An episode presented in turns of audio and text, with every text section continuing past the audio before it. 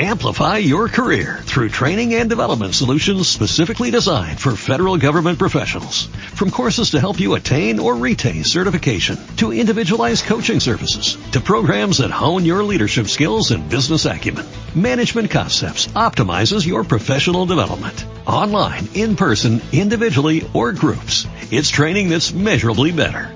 Learn more at managementconcepts.com. That's managementconcepts.com. Tim Duncan. Stoudemire. Oh, David Stoudemire. Hey, now.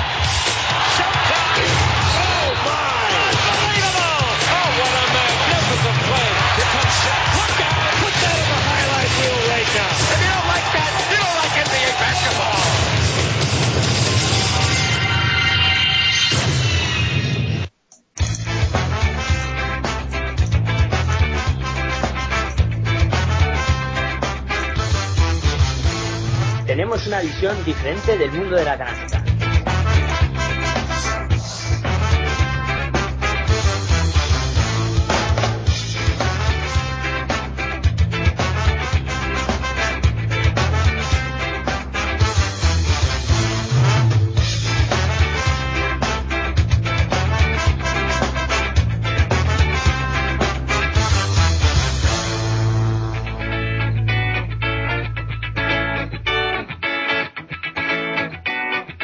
Pasión por el baloncesto. La bola está en el aire.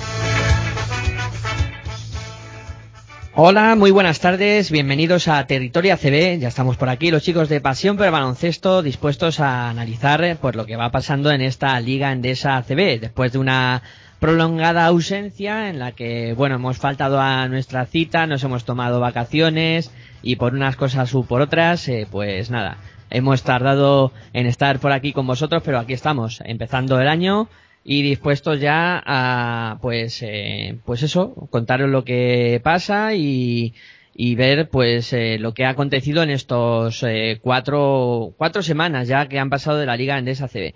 Pero antes de todo eso, primero vamos a recordar que estamos emitiendo en directo para MB Radio en el 96.6 de la FM en Puerto Llano, también lo hacemos para cadena Axarquia en el 107.0 de la FM en Málaga. Y dicho todo esto, pues lo primero que vamos a hacer va a ser también recordaros cuáles son los métodos de participación que tenéis eh, a través de Facebook, eh, buscándonos con Pasión por el Baloncesto, a través de, de Twitter con ese hashtag eh, Pasión por el Baloncesto y luego también eh, podéis enviar, enviarnos un email a pasión eh, eh, que ahí no tendréis ningún problema para buscar buscarnos y, y, poder contactar con nosotros también podéis si no escucháis este programa en directo no os preocupéis porque luego nos encargamos de colgarlo en iVoox para que podáis escucharlo perfectamente y tenerlo ahí para que podáis disfrutar de él cuando queráis y todas las veces eh, que os dé la real gana. Bueno, dicho todo esto, eh, vamos a saludar ya y felicitar el año a nuestro amigo Juan Enrique que se encuentra en Barcelona. Muy buenas tardes, Juan Enrique. Hola, buenas tardes y feliz año a, a todo el mundo, claro. Feliz año que te ha traído el año nuevo. Eh, lo mismo que el año pasado. A mi edad ya no traen cosas. no traen nada. Otro año más que traen y ya está. Sí, lo ves pasar.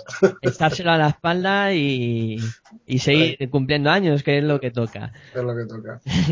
y bueno, hay mucho turrón estas fiestas. Eh, mucho, ¿Has hecho muchos excesos? Eh, no todos los que yo quería y los que he podido.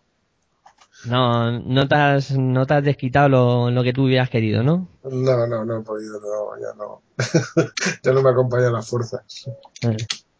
Bueno, y por aquí, en el estudio de, de Pasión por el Baloncesto, se encuentra también Aitor. Muy buenas tardes y feliz año para ti también. Buenas tardes a todos y feliz año nuevo a todos.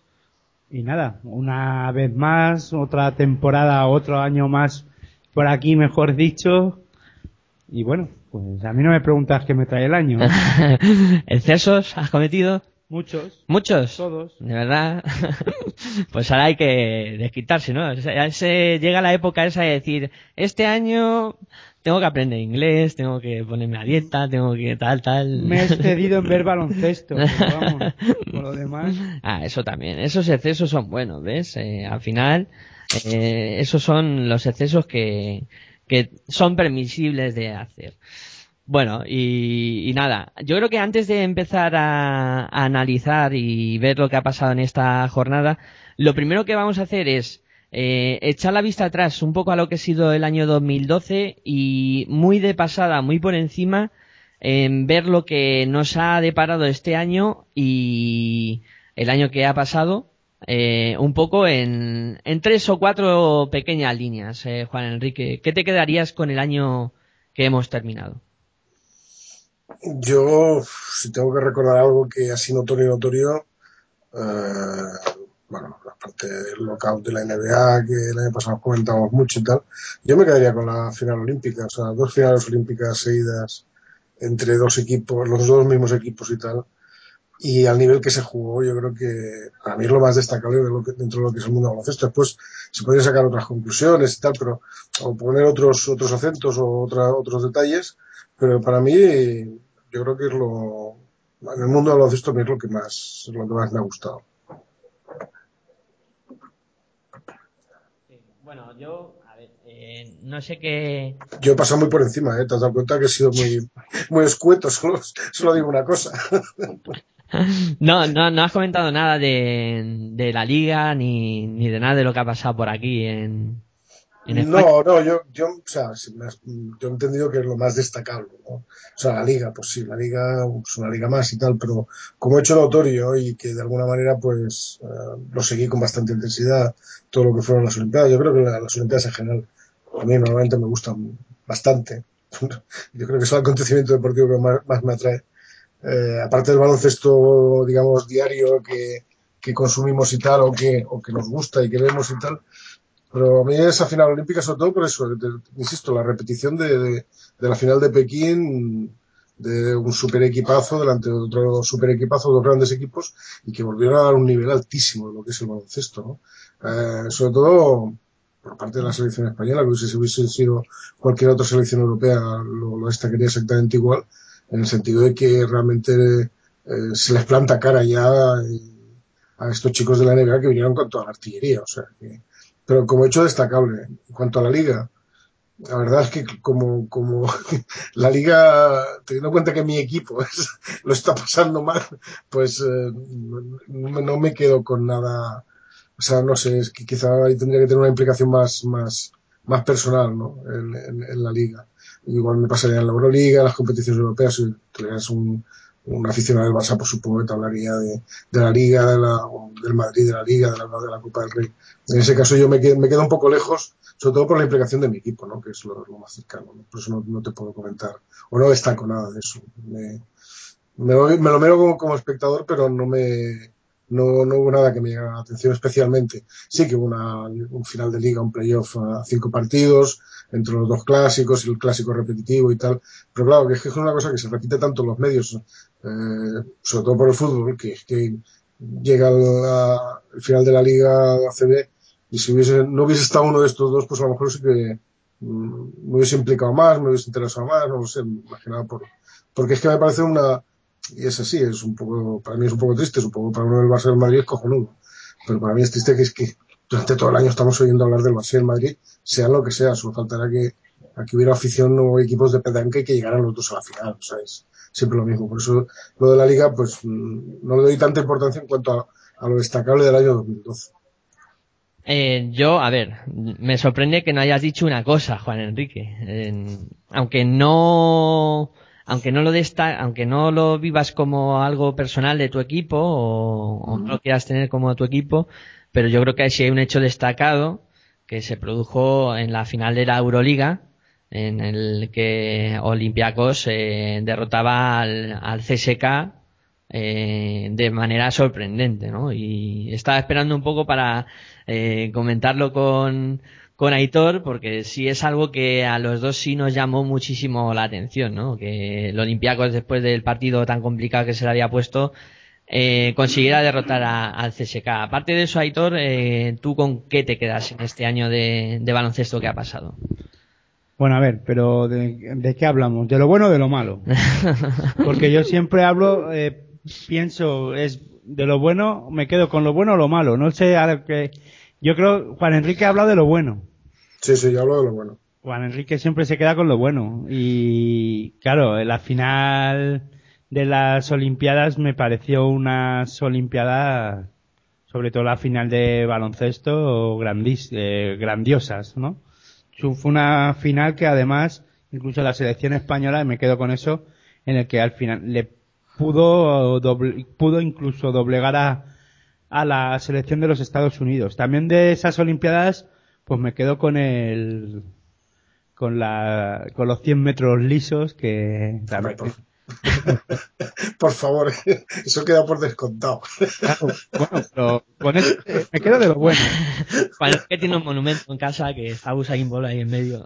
Sí, Usain Bolt es, para, para un, para un ateo como yo, es Dios. Mm, Yo me sumo. A lo de ateo, digo, ¿eh?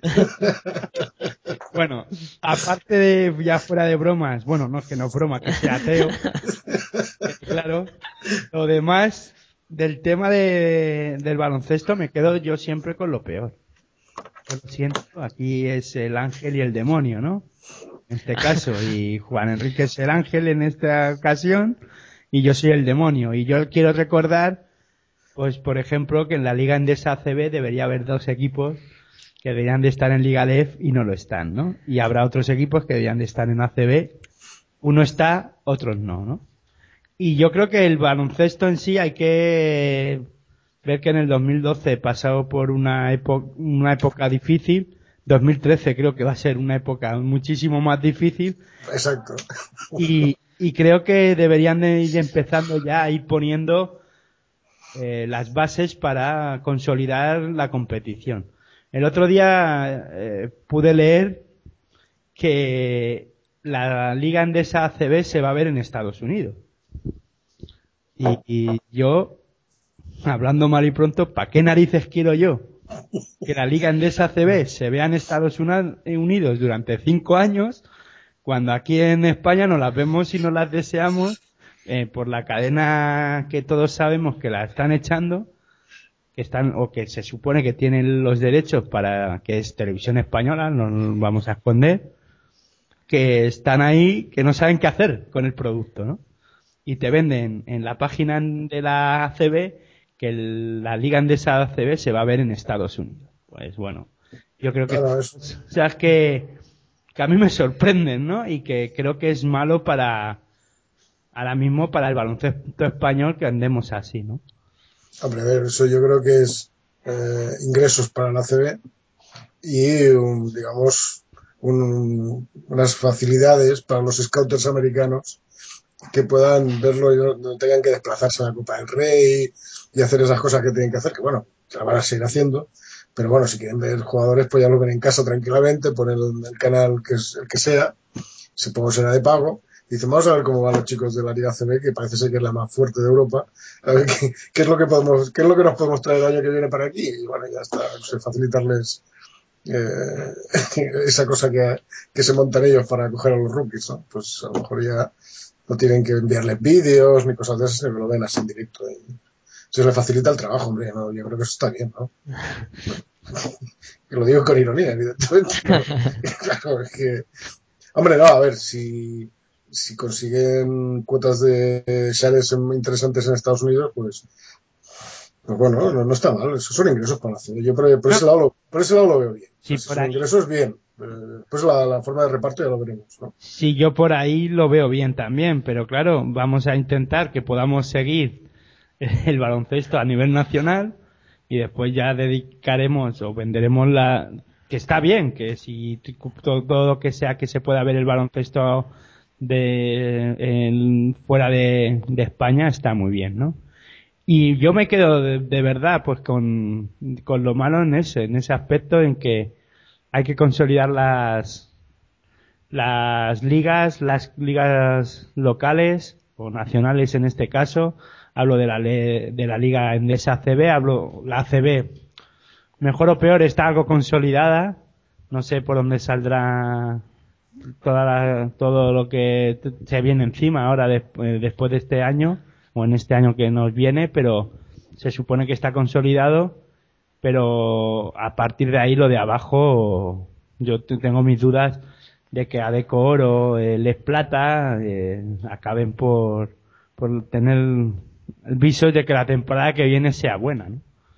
Yo, mm, a la hora de destacar lo que, lo que pasó el año pasado, si de las cosas peores, eh, porque como dice Aitor, Juan Enrique ha ido a lo bueno, yo también he ido a lo bueno también diciéndolo de Euroliga, pero sí es cierto que hay que poner eh, los puntos sobre las is, ¿no? Y la desaparición de múltiples equipos eh, que ha habido este año, pasando por Granada, León. León, eh, en Ros Casares, en el baloncesto femenino, yo creo que son eh, cosas que han pasado negativas para el baloncesto en el año 2012, que sería bueno que en el 2013 no desapareciera ningún equipo, aunque como ya habéis dicho, eh, parece que el 2013 va a ser peor en ese aspecto porque hay muchos equipos con problemas económicos.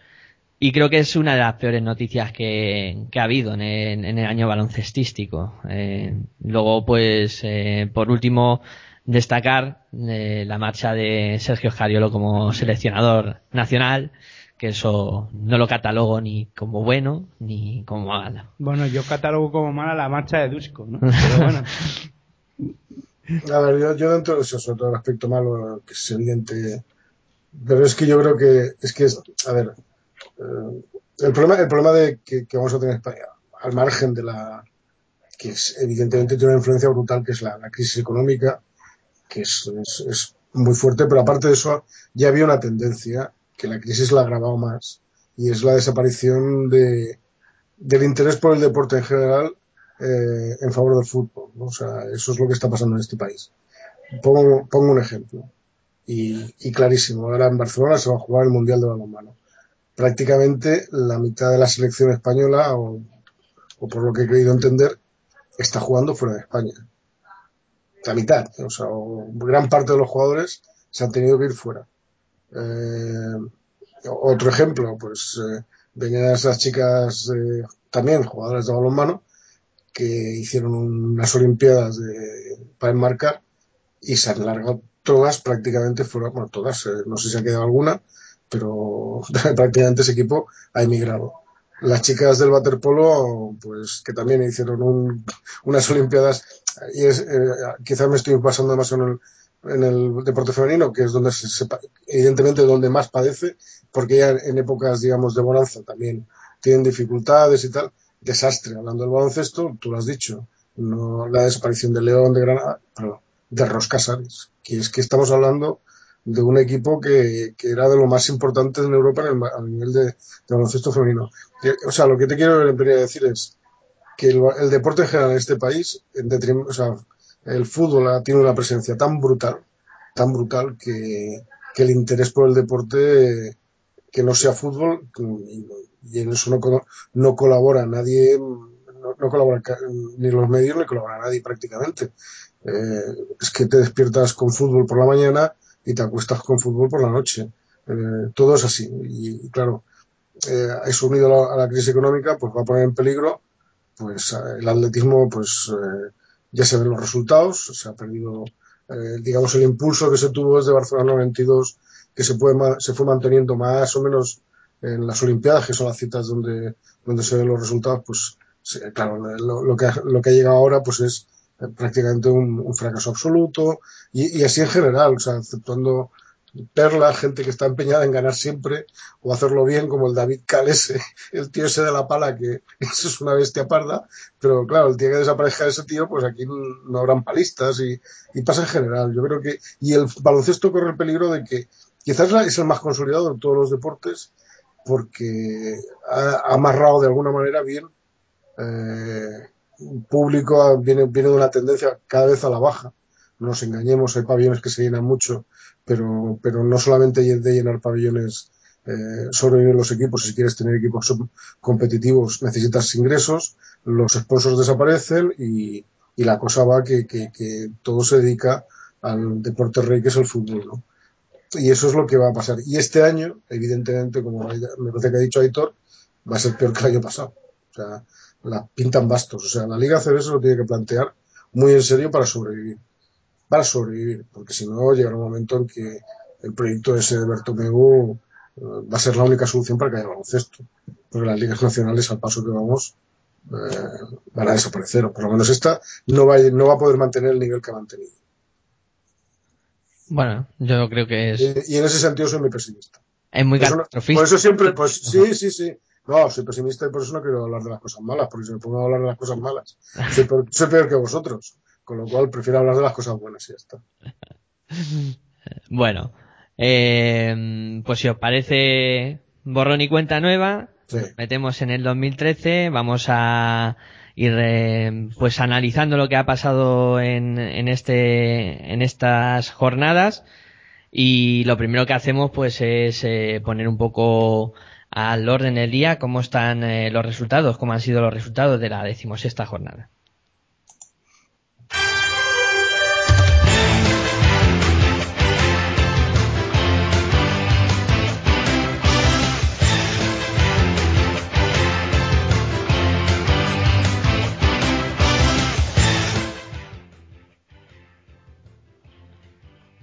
CB Canarias 89, UCAM Murcia 68, CAI Zaragoza 79, Macro Fuenlabrada 74, Cajasol 67, Manresa 60, Valencia Basket 113, Usue Bilbao Viz- Vizcaya Basket 111, Blues en Monbus 89, Blanco de Roda Valladolid 56, Herbalife Gran Canaria 70, Unicaja 63, Asefa Estudiantes 68, Caja Laboral Vascoña 72, Fútbol Club Barcelona Rigal 98, Lagunaro 50 y por último Real Madrid 88, Fiat Mutua Juventud 77.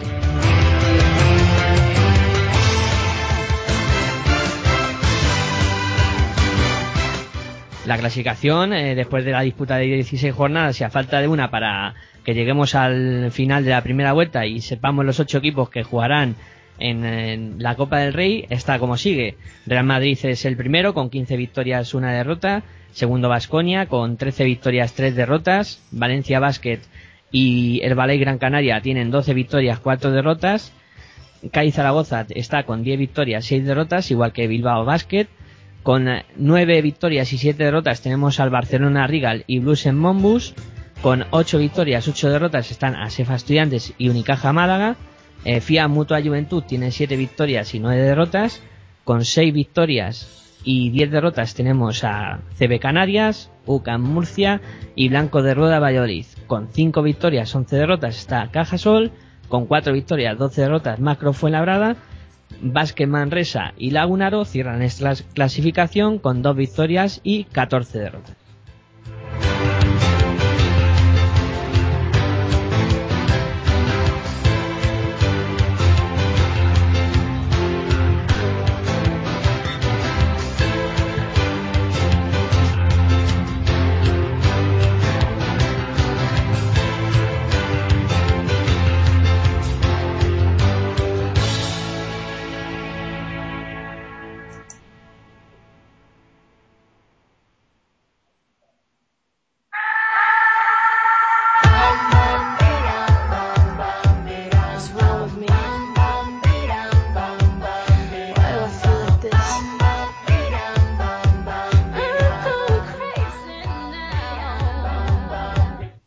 Bueno, pues eh, tras eh, oír los resultados de la jornada, eh, ahora le vamos a ceder el testigo a Juan Enrique para que analice un poco lo que ha pasado en, la misma.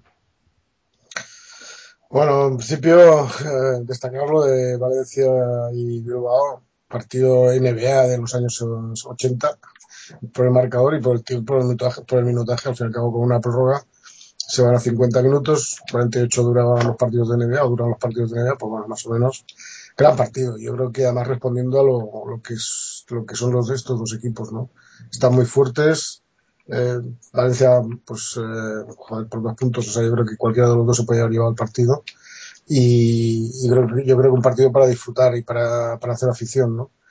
Los demás, en general, responden más o menos a lo, digamos, a la clasificación que, que se ocupa, ¿no? O sea, digamos, cae, consolida y se mete en la Copa del Rey, eh, Brusens se reafirma, Herbalife tres cuartos de lo mismo, y bueno, y después viene la pelea, pues lógica, pues el Barça que tiene que, empieza a escapar de, esa, de ese pozo que todavía, todavía, todavía no, no, lo tiene claro, no sé cómo quedaría, que queda una última jornada más que interesante para dilucidar esas dos últimas plazas, a ver cómo quedan, de momento eh, tanto Bluesens como Barça parece que parten con, ventaja de una, de una victoria, pero los dos juegan fuera, o sea que tienen, tienen desplazamientos complicados.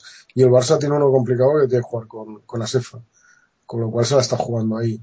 Y, y bueno, no sé, yo en general, más que nada, pues eso, el Madrid abusó de la Peña excesivamente, o la Peña supo lavar un poco la cara de la jornada anterior, que tuvo un durísimo correctivo en, en Tenerife, y Cajasol, que parece que empieza a, moverse un poquito, pero más que nada empieza a huir de la, de la zona peligrosa. Pero, pero vamos, digamos, todo lo demás muy, muy encaja mucho en el guion teóricamente establecido. ¿no? Ya te digo, destacar sobre todo ese partido de Valencia, que, que creo que es el, el gran partido de la, de, la, de la, jornada, no solamente por el abultado eh, marcador, sino porque son dos equipos que están a un mismo nivel. ¿no? Y respondieron con un partido muy, muy, muy parejo.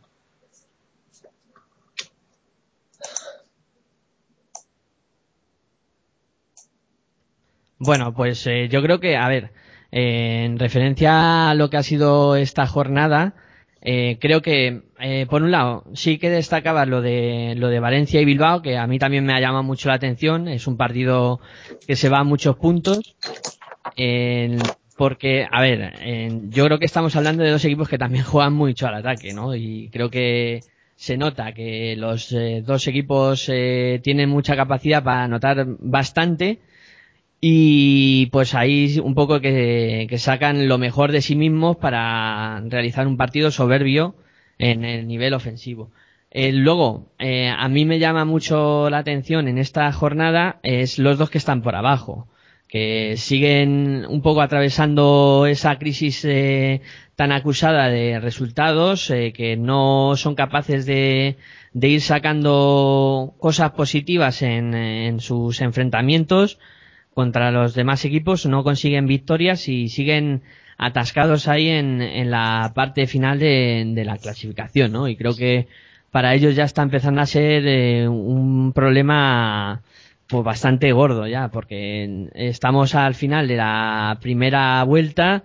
Eh, los eh, dos equipos eh, tienen dos victorias solamente y hay que empezar a conseguir victorias porque la segunda vuelta está aquí y van a hacer falta ocho o nueve victorias o diez como poco para mantenerse en, en la liga endesa.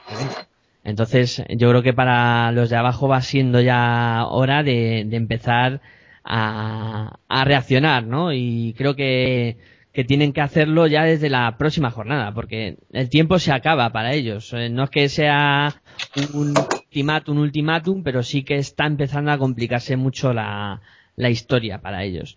Y quizá eh, empezamos a hacer el repaso a, a cómo está un poco la liga en esa CB y empezamos por abajo. Yo creo que vamos ascendiendo hacia las demás posiciones. Eh, para ti, Juan Enrique, Lagunaro, Manresa tienen un problema bastante grave con esas dos victorias que nada más tienen los dos. ¿Y cómo lo ves? Eh, luego ya comentaremos con editor cómo va viendo también a, los equipos. ¿Cómo ves a Lagunaro y a, Manresa? Hombre, yo los veo muy sea, a ver, esta jornada tampoco era muy propicia. Lagunaro se tiene que enfrentar al Barça, que está.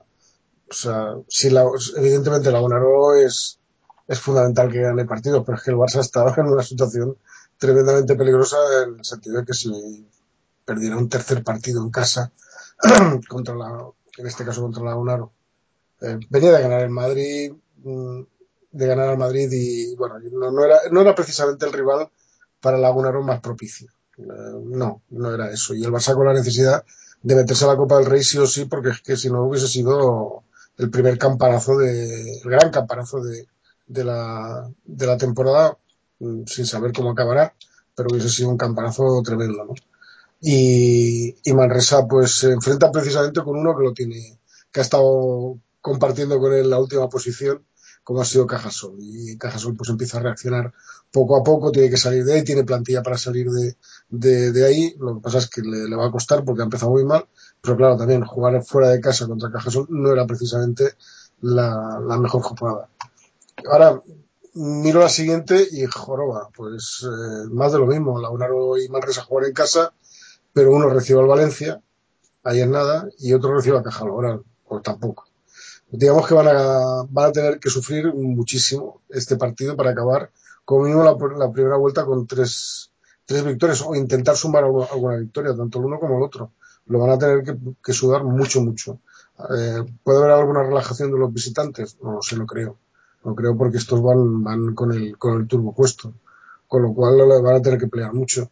Y el, resto de la temporada, pues no lo sé si serán 8 o 10 victorias las que necesitan, pero eh, si estamos hablando de 10, eh, son muchísimos partidos. ¿eh? Es casi ganar el 50% de, de la segunda vuelta. No, si es ganar el 50% de la segunda vuelta y yo qué sé, dependerá de lo bien que lo pueden hacer ellos, pero es que no entra una dinámica muy mala. Yo lo veo muy mal, ¿eh? De verdad que a estas alturas tener dos partidos ganados solamente estar a dos partidos del siguiente, eso cuesta mucho, es que recortar, eh, recortar eh, distancia con el siguiente, eh, si estuvieran a uno, no sé, puedes, digamos, tener una tendencia a decir, venga, va, un esfuerzo más y tal, pero es que, joder, yo creo que es un, es una losa muy fuerte, ganar dos, dos partidos solamente de 16 es, es un, no recuerdo un inicio tan malo a estas alturas, no, no lo recuerdo tampoco. No me acuerdo el año pasado, tengo muy mala memoria, pero, pero es que es casi un, ha sido un inicio de liga duro, muy duro, muy duro para, para, para bastantes equipos, sobre todo los, los cuatro últimos, Cajasol entre ellos, que es para mí era la gran sorpresa. Y, y claro, Manresa, Lagunaro me sorprende que esté ahí pero bueno, ya lo hemos comentado más de una vez, hemos hablado de este equipo, de los cambios que ha hecho y tal, y que no, no ha salido muy beneficiado. Y Manresa, pues, pues no ha hecho lo que solía hacer eh, habitualmente, siendo un equipo que siempre estaba muy cogido con hilos, con esos fichajes que intentaba sorprender. Este año no ha tenido esa fortuna o no le han funcionado bien las cosas. Y Manresa, que siempre empezaba ganando muchos partidos, o bastantes partidos, en la primera vuelta para digamos, eh, no vivir de renta, sino llegar más o menos desahogado y no tener, no tener que descender, yo creo que este año lo va a tener muy complicado. Y la segunda vuelta, todos sabemos que es mucho más dura porque, porque sobre todo la, la mitad de tabla para arriba es, se está jugando playoff. Y este año, pues fíjate cómo está. Eh, Unicaja está ahí en el, décimo puesto, tiene que volver a apretar eh, el acelerador porque no se puede quedar descolgado. Eh, otros equipos que podrían ser teóricamente asequibles, tienes una Herbalife que está al cuarto, es que está con 12 victorias. A ese no lo vas a hacer bajar fácilmente. Bruce este tiene 9, tampoco lo vas a hacer bajar de ahí. Eh, los de los demás, pues ya han cogido una, una, una, distancia, un colchón muy potente. El, eh, quitando Caja Sólido y Fuenlabrada, eh, pues tienes a 6 a, Blancos de Rueda y a 7 la Peña. O sea, yo creo que lo tienen muy jodido. Con perdón la palabra, pero lo tienen muy jodido. Bueno, eh, yo creo que todavía queda mucho, ¿eh? Todavía queda mucho mucha tela por cortar, eh, muchas cosas. No, no, evidentemente que queda mucha tela por cortar. Yo digo que digo, lo tiene muy difícil. O sea, no, sí. Lo, que, lo que lo digo es que es así. Difícil está, pero eh, lo que pasa es que todavía no, no hay equipos que se hayan eh, escapado mucho de ellos. O sea, tienen ahí todavía cerquita, cerquita a diferentes equipos yo he dicho nueve o diez victorias, pero a lo mejor son menos al final, no, no hacen falta tantas eh, para quedarse en la liga Endesa ACB. Yo lo que sí es que ya han empezado los movimientos en, en estos equipos, ¿no? por ejemplo, el, Lagunaro eh, ha fichado a Paunik, empieza a mover un poco, a moverse en el mercado y creo que van a luchar con todas sus fuerzas para quedarse este año en la Liga Andesa CB. a base de fichajes o a base de, intentar em, traer gente a la desesperada, pues no lo sé, pero sí es cierto que, que lo van a intentar a, tope, ¿no? En tanto Lagunaro como Manresa. Lo que sí es cierto es que Manresa no, no ha realizado tantos eh, fichajes. Está eh, manteniendo un poco más a, al equipo que tenía al principio de temporada y está de momento pues eh, pues aguantando más eh, su, su plantilla inicial. Y luego, eh, con respecto a Lagunaro, que comentabas, yo creo que es un equipo que ya se ha tenido que sobreponer a todo lo que ha pasado durante el inicio de temporada y ya debería de estar eh, pues más en su punto, ¿no? En la salsa bien hecha del, del caldo de, del, del pollo, ¿no? Como suele decir.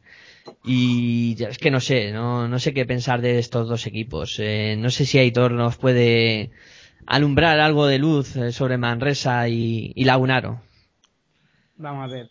Eh, yo no voy a ser el que diga que la situación no es difícil. O sea, yo lo estoy viendo igual que vosotros y creo que por Manresa y por, por, en este caso sí, por Manresa y por, por San Sebastián, también lo están viendo mal, ¿no? Lo están viendo mal, pero yo creo que tampoco es tan descabellado conseguir 10 victorias. Eh, lo hemos visto, siempre hablamos de que están defenestrados algunos equipos y todas las temporadas al final acaban por estar agarrándose a última hora por no descender. Eh, que está claro que, está difícil la situación, pero eh, CB Canarias solo está a cuatro victorias. Y hablo de solo porque además se tienen que enfrentar entre Manresa, tienen que jugar contra todavía toda, queda toda la segunda vuelta y una jornada de la primera, no sé, de, sí, de la primera vuelta. Mm, todavía no, están tan defenestrados como yo no estoy tanto de acuerdo con vosotros, que está jodida la situación, ahí la palabra eh, que ha dicho Juan Enrique, pues estoy de acuerdo. Pero creo que además sobre todo veo a Lagunaro que puede ser capaz de salir de esa situación. ¿Y por qué? Porque creo que tiene jugadores mm, de calidad, eh, un entrenador que no se pone nada nervioso. No digo que en Manresa tampoco sea así, pero veo más a que Lagunaro pueda salir de esta situación a que Manresa pueda hacerlo. Y yo creo que todavía CB Canarias eh, y Valladolid van a ser dos equipos que lo van a pasar mal. Eh, bueno, eh, metiendo un poco a, a todos eh, en el mismo saco, ¿no? Al CB Canarias, a, eh, hablando un poco de los equipos que más dificultades pueden tener en esa zona baja, eh, sí es cierto, como has dicho, que CB Canarias está a cuatro victorias nada más. Lo que sí que pasa es que CB Canarias, eh, lo que le pedíamos al principio de temporada, sí que ya parece que lo está consiguiendo, ¿no? Que está teniendo un nivel competitivo más elevado, está consiguiendo victorias eh, frente a otros conjuntos y creo que está cogiendo nivel, nivel ACB por lo menos. No, claro, pero eso ya se presuponía que tenía que hacerlo para estar en esa situación. Pero a mí, CB Canarias me, pues me recuerda un poco al primer lagunaro que ascendió a Liga Andesa CB. Entonces, ahora ha conseguido algo que en la primera vuelta, además, hay que recordar que las segundas vueltas son las que son las que marcan al final el bajar o no bajar. Tú puedes conseguir, incluso nos podemos remitir a temporadas anteriores también. Valladolid, recuerdo que casi juega la Copa del Rey y casi y descendió esa misma temporada. Eh, Lagunaro hizo una buena primera vuelta en el primer año que ascendió y acabó descendiendo. O sea que eh, el trabajo todavía no está hecho. Además, estáis diciendo, son cuatro victorias las que tiene que conseguir más que CB Canarias, el Lagunaro y Vázquez Mandresa. La temporada pasada Mandresa cuántas victorias consiguió? Trece. Trece. ¿Por qué no va a conseguir once en esta? Da igual cuando las consiga. Eh, Lagunaro incluso jugó la Copa, la Copa del Rey, incluso jugó playoff. ¿Por qué no va a poder conseguir ahora ocho victorias más? Eh, o sea que C- CB Canarias, Valladolid además. No veo tanto a Murcia con esos problemas porque parece que Quintana lo tiene todo más atado, o por lo que he visto durante estas últimas semanas, pues parece para mí un equipo más serio. Cajasol creo que tiene que tirar para arriba. Yo creo que todavía, que bueno, a Fiat Lluvia, Fiat Mutua Juventud le salvo porque entre el entrenador que tiene y la plantilla, además contra el Real Madrid compitió, incluso en algún momento, ¿por qué no tuvo alguna opción? Mm, claro, decir esto a lo mejor pues parece pues la gente me puede catalogar y a lo mejor Juan Enrique me dice que no estoy en lo cierto, ¿no? Pero yo No, no, yo te, yo te dejo hablar. no, pero claro, no, solo faltaba que no me dejaran. Encima que estoy alabando al Fiat Mutua Juventud. No, no, ya, ya. No, pero en algún momento yo creo que lo, eh, sí compitió en, en cancha del Real Madrid. Sí, pero no compitió con, con Herbalife, por ejemplo. Que esto, que esto es muy típico de los equipos, eh, digamos, eh, débiles, entre comillas. Y es competir con los teóricamente muy grandes, muy grandes y dejarse ir con los equipos que teóricamente tendrían que ser más de su liga. Entonces lo que no puedes hacer es perder de 40 en Tenerife y perder pues de, de 11 y muy al final con, con el Madrid. O sea, yo creo que las actitudes también a veces engañan. Eso es una, es una cosa muy repetitiva. No solamente de la Peña, sino de cualquier otro equipo de, de este estilo. ¿eh? Hombre, pero yo a lo que me refiero, aparte de eso, creo que Fiat Mutua Juventud cuando lleguen a su pista, no sé quién tienen que pasar por ahí, pero de los pequeños, los que están pasándolo mal, alguno tendrá que pasar. Entonces al final yo creo que algún de este tipo ti- tipo de partidos eh, Fiat Mutua Juventud no va a pasar ningún apuro, creo yo, a no ser que le entre eh, ese tipo de miedo escénico cuando se vea en un momento dado en peligro, ¿no? No, puede tener un pajarón de esos y, hombre, yo, yo creo que estoy, yo estoy con, con Miguel Ángel en que yo creo que 10 eh, 10 victorias este año te salvan, o sea, con lo cual pues, está a 3. Yo creo que 3 en 14, 17 partidos mm, creo que las, las conseguirá, no lo sé. Pero que las consiga, no no me fastidies. Aunque no- lo normal está entre 11 y 12, no, no me acuerdo exactamente por dónde va la media, pero bueno, este año estará ahí, alrededor de 10, 11. Yo creo que sí las puede conseguir. Pero no. Claro, has dicho una palabra, Fiat Juventud, plantilla. Es una plantilla muy regular. Es que es muy irregular esta plantilla. No está, no está bien ligada, te lo digo ya. No está bien ligada. Claro, está hecha como con lo que se tiene. Eh, aquí, pues si Lagunaro, eh, cuando ha dicho Miguel Ángel, eh, Lagunaro se empieza a mover, va a fichar y hostia, digo, joder, qué suerte tienen. Que pueden fichar. Suerte no, dinero. Claro, claro, suerte es, es eso. Es- ahora se le llama, a la- al dinero se le llama suerte. Pues eso, es que tienen dinero para hacerlo. Claro, eh, Manresa eso no lo puede hacer, seguro. Hombre, Manresa tendrá más, más limitaciones, ¿no? Uf. Tendrá más, más problemas a la hora de, de conseguir fichar o de intentar eh, fichar a alguien, ¿no? Eh, y bueno, de, de la zona baja, Aitor ha comentado eh, Murcia también. Eh, yo estoy de acuerdo con lo que él decía. Creo que Murcia es un equipo eh, que dentro de lo que hay por ahí abajo sí lo veo más compactado, con un entrenador, como ha dicho el Quintana, que creo que lo tiene eh, todo mucho más eh, atado, ¿no? Y, y creo que no va a pasar tantas dificultades eh, como el año pasado que se acabó jugando en la última jornada el descenso con, con estudiantes.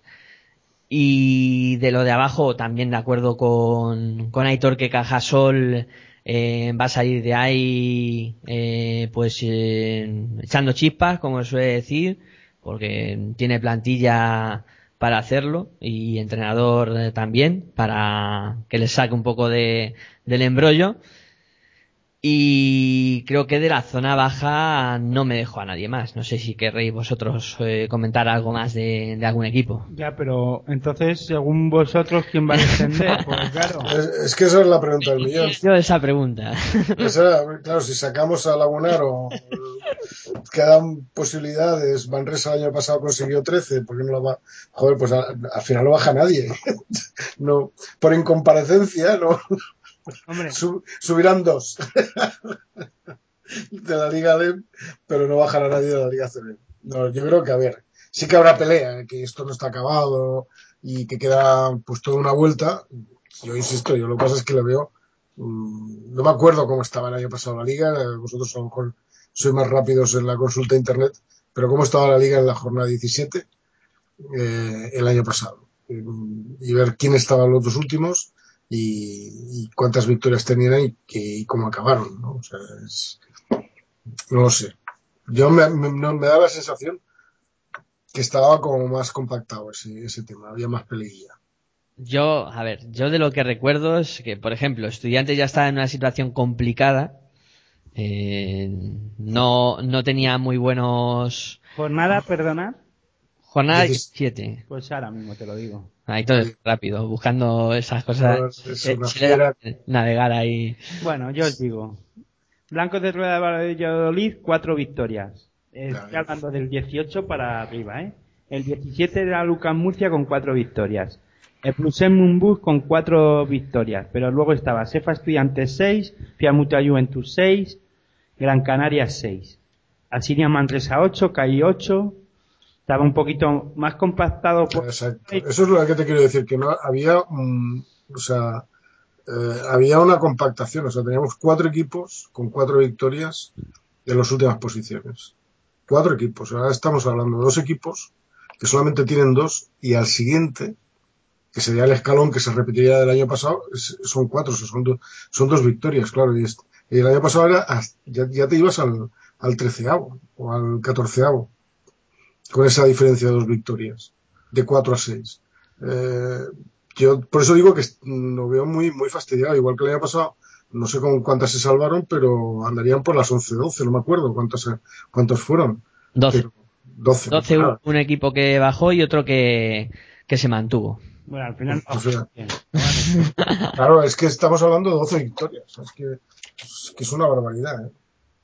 Es una barbaridad.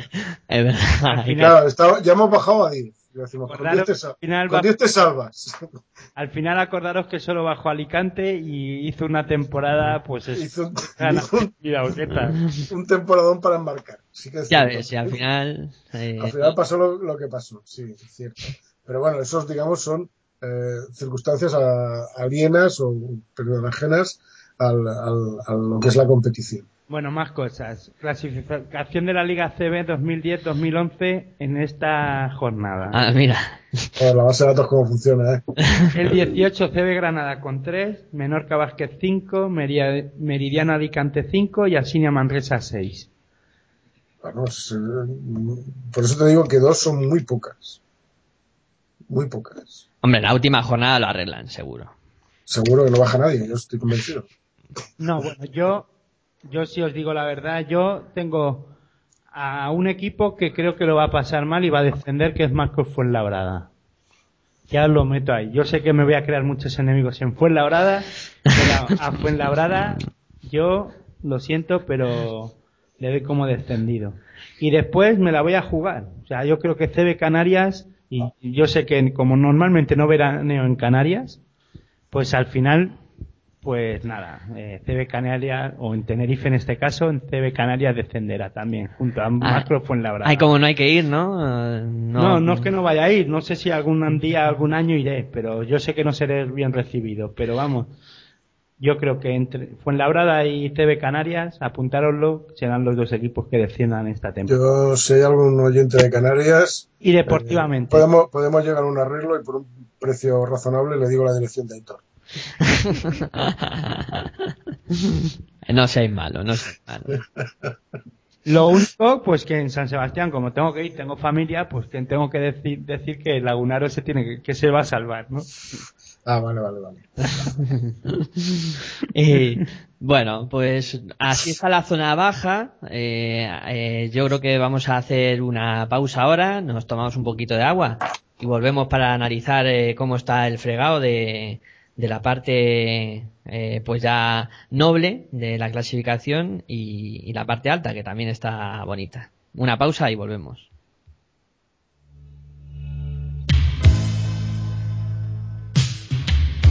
Estoy llorando en mi habitación. Todo se nubla a mi alrededor. Ella se fue con un niño pijo. Ford Fiesta blanco y un jersey amarillo.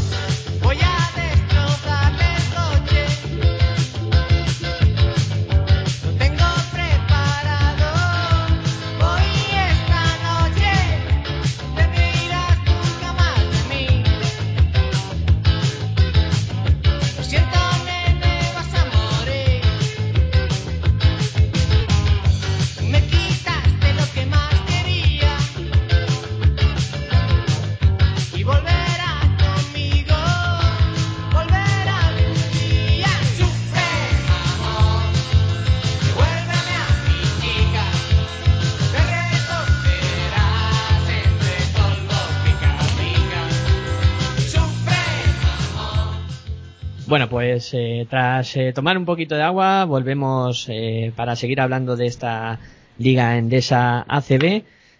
Y bueno, hemos hablado de cómo está la zona baja de la clasificación. Ahora vamos a hablar de, pues un poco la zona más en mitad de tabla y luego hablar también de lo que está pasando por, por arriba en la clasificación de esta Liga Endesa ACB.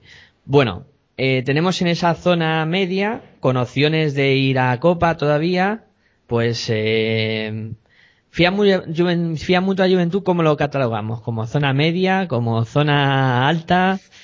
Como, como, como zona de la tierra de nadie. Eh, No, no tiene posibilidades para entrar en la Copa del Rey y o se pone en zona noble o se pone en zona peligrosa. O sea, eso está ahí en medio. No. Bueno, o sea, que le dejamos ahí como incógnita, ¿no? Lo de La- es, la, es la frontera. la frontera del bien y el mal. Exacto. Bueno, pues vamos con esa zona media donde están eh, Unicaja, Estudiantes, eh, Blues en Monbus y Riga el Barça. Podíamos meter ahí a, a esos cuatro equipos que todavía se tienen que luchar la plaza de la Copa, aunque el Barça lo tiene casi hecho. ¿Y cómo estáis viendo a, a estos cuatro? Sobre todo, yo creo que muchos problemas para Unicaja. Eh, y los que no se esperaban que estuvieran ahí, eh, estudiantes, eh, Blues en Monbus y luego el Barça que está como está. A ver, yo creo que Barça empieza a reaccionar a... pero lo está pasando mal. O sea, Barça, y se ha demostrado en dos partidos seguidos, contra el Madrid, Juan Navarro, gran partido de Navarro gana ese partido y bueno, Navarro estratosférico y siguiente partido se va, va contra el Kimki, me parece, si no recuerdo mal, y pierde sin Navarro. Bueno, Barça yo creo que ha pasado a ser un equipo, o es un equipo que ha perdido un poquito, pues digamos, el punch que tenía, que tenía años anteriores. No es, equipo, no es equipo dominador y empieza a aparecer un equipo que a pesar de tener una plantilla larga y completa, quizá no se sabe sacar el rendimiento, no sabe o no se saca el rendimiento de todos sus jugadores y empieza a aparecer la Navarro dependencia, cosa que para un equipo como el Barça que está llamado siempre a ganar todo, pues empieza a ser peligroso. Eh, y empieza a ser peligroso en el sentido de que la dependencia de ese jugador eh, te puede hacer ganar un campeonato como la Copa del Rey, perfectamente. Eso es eh, a partido único, ya sabes, es mi, teoría, es mi teoría, que a partido único cualquiera puede ganar pero a, a, competición de playoff lo tiene, en este momento lo tiene complicado. Si no mejora el rendimiento del resto de la, de la plantilla. Blues en SF Estudiantes, yo creo que estáis viviendo la fiesta porque sois las moscas cojoneras que os habéis metido al principio de temporada y seguís ahí. Y Unicaja, pues a mí me, yo creo que responde un poquito, pues, a la marcha de, de, los últimos años. No es fácil cambiar el ritmo. Yo creo que había entrado una dinámica muy mala, pero yo creo que está, está mejor, pero, pero ya veremos. Ya veremos cómo, cómo reacciona porque Asaf Estudiantes y Blues no se lo van a poner fácil.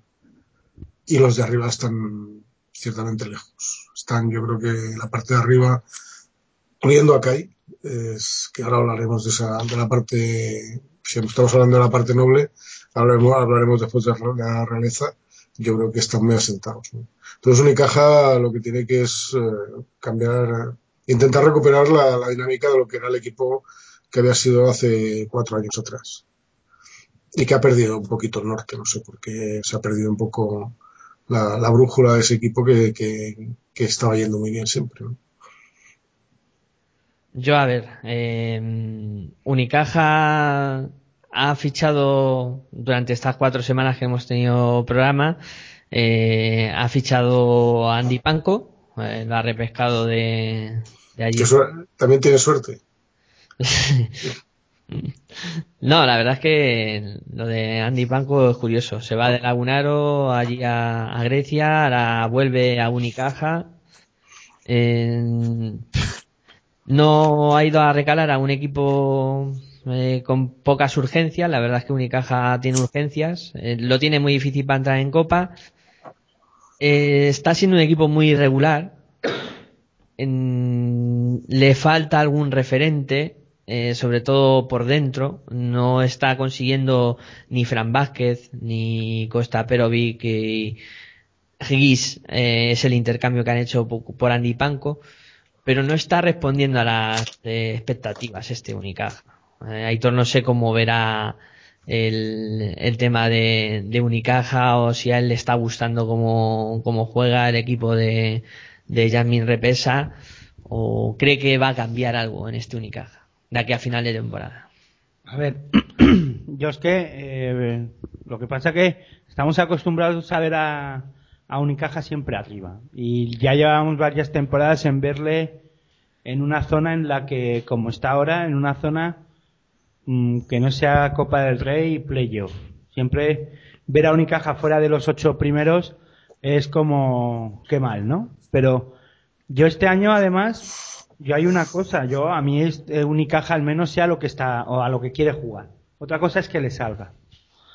Eh, es un equipo que con Yamin Repesa mmm, nos guste un poco más o menos el juego de Unicaja, eh, saben a lo que quieren jugar.